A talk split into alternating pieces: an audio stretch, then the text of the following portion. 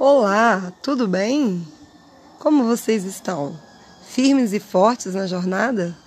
Hoje é o nosso 21 primeiro dia. Olha que maravilha! Estamos mais do que né, um dia a mais da metade da nossa jornada de 40 dias. E hoje o assunto é combinando os alimentos. A Organização Mundial da Saúde afirma que saúde não é apenas a ausência de doenças, mas o bem-estar completo, mental, social e físico.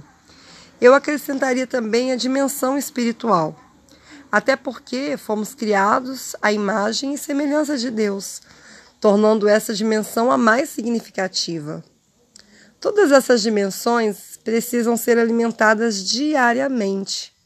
A falta do cultivo diário da dimensão espiritual acaba afetando as demais áreas. Sem Deus em primeiro lugar, não existe bem-estar em nenhuma dimensão da vida. O nosso corpo, ele precisa de cuidados para estar em bom funcionamento. Cuidados higiênicos, descanso, exercício, lazer e alimentação saudável. Na verdade, cada célula do corpo é formada a partir daquilo que comemos. A qualidade e a quantidade de alimento que ingerimos vão determinar a qualidade de vida e a saúde do corpo. Templo do Espírito Santo de Deus, como está registrado pelo apóstolo Paulo lá em 1 Coríntios, capítulo 3, verso 16. Não sabeis que sois santuário de Deus e que o Espírito de Deus habita em vós? Alguns aspectos são mais relevantes quando se fala de alimentação como ela se transforma para se ser possível sua assimilação e aproveitamento pelo nosso corpo, através da digestão. Este processo, que acontece várias vezes, todos os dias de nossa vida, passa desapercebido até que aconteça algum problema. Os desconfortos abdominais, a obstipação intestinal, os problemas respiratórios, o excesso de peso, a enxaqueca, o diabetes, a hipertensão e outras doenças crônicas dos dias atuais têm relação direta com a alimentação. O processo digestivo ele acontece por conta de duas fases: uma mecânica que envolve a mastigação, os movimentos de mistura e os movimentos peristálticos, que empurram o bolo alimentar em seu percurso, e outra química relacionada com os sucos digestivos e com a combinação de alimentos. Essa parte da digestão normalmente é negligenciada pelas pessoas. Quando acontece algum problema com frequência, as pessoas utilizam medicamentos de forma abusiva e não buscam a causa e a solução efetiva do problema. Existem diversas tabelas de combinações de alimentos mas vamos utilizar um modelo simplificado que já é conhecido de alguns. Trata-se do trevo que combina os alimentos. Nós já comentamos aqui em outro podcast que existem três grandes grupos de alimentos, classificados de acordo com a sua função. Antes de qualquer explicação sobre eles, é necessário apresentar duas regras básicas da alimentação. A primeira é: use sempre um alimento de cada grupo em cada refeição. E outra, né? Sempre acompanhe as refeições com alimentos crus, saladas. No caso do desjejum, por exemplo, a base são as frutas, acompanhadas de algum tipo de alimento energético e um alimento proteico. Prefira frutas mais consistentes. Vou te dar dois exemplos. Mamão e banana, que são reguladores, um aipim, que é energético, e um ovo cozido, de preferência orgânico, né? Ovo de quintal, que é um construtor. O segundo exemplo, maçã e mamão, que é regulador, pão integral, que é energético, e iogurte integral, que é um construtor, com granola e mel. No caso do almoço, a base é uma salada de hortaliças de cores variadas. Sirva com azeite de oliva e molho de sua preferência. Em seguida, utilize exemplo 1: arroz integral, que é um energético, feijão verde, que é um construtor, e quiabo com abóbora, que são reguladores. Exemplo 2: purê de aipim, que é um energético, grão de bico, que é um construtor, e berinjela com molho de tomate, que são reguladores. À noite, substitua seu jantar por frutas, que vão promover descanso ao sistema digestório e ao cérebro também. Pela manhã, vai acordar com fome de elefante, que é o maior animal terrestre, com maior força e é vegetariano. Aproveite a disposição para começar o dia com uma boa caminhada. Os alimentos reguladores, representados pelas frutas e hortaliças, são extremamente importantes em nossa alimentação. Eles fornecem enzimas que são responsáveis pelo preparo do organismo para o processo digestivo. Também se constitui na principal fonte de sais minerais e algumas importantes vitaminas, como a A, C, K e ácido fólico. Além disso, fornecem fibras que facilitam o trânsito dos alimentos e a formação do bolo fecal. No caso das fibras insolúveis, essas perdem algumas de suas propriedades após o cozimento.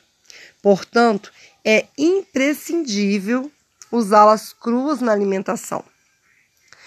Vamos citar aqui alguns tipos, alguns grupos de alimento que estão dentro dessas três classes que nós é, já fizemos aqui um podcast falando sobre eles e agora estamos voltando a falar por conta da combinação dos alimentos. Primeiro, vamos falar do grupo de alimentos energéticos. Eles são os alimentos que dão energia ao corpo, como o próprio nome diz. E consiste nos cereais, como arroz, aveia, cevada, milho, trigo e outros. Mel, melado e rapadura são poderosos energéticos, não deve ser nunca usado em excesso. E os feculentos, que consistem em aipim, batata, batata doce, cará, inhame, mandioquinha e alguns outros. No grupo dos reguladores, que são os alimentos ricos em vitaminas, sais minerais, fibras e água, nós podemos citar aqui as frutas, né?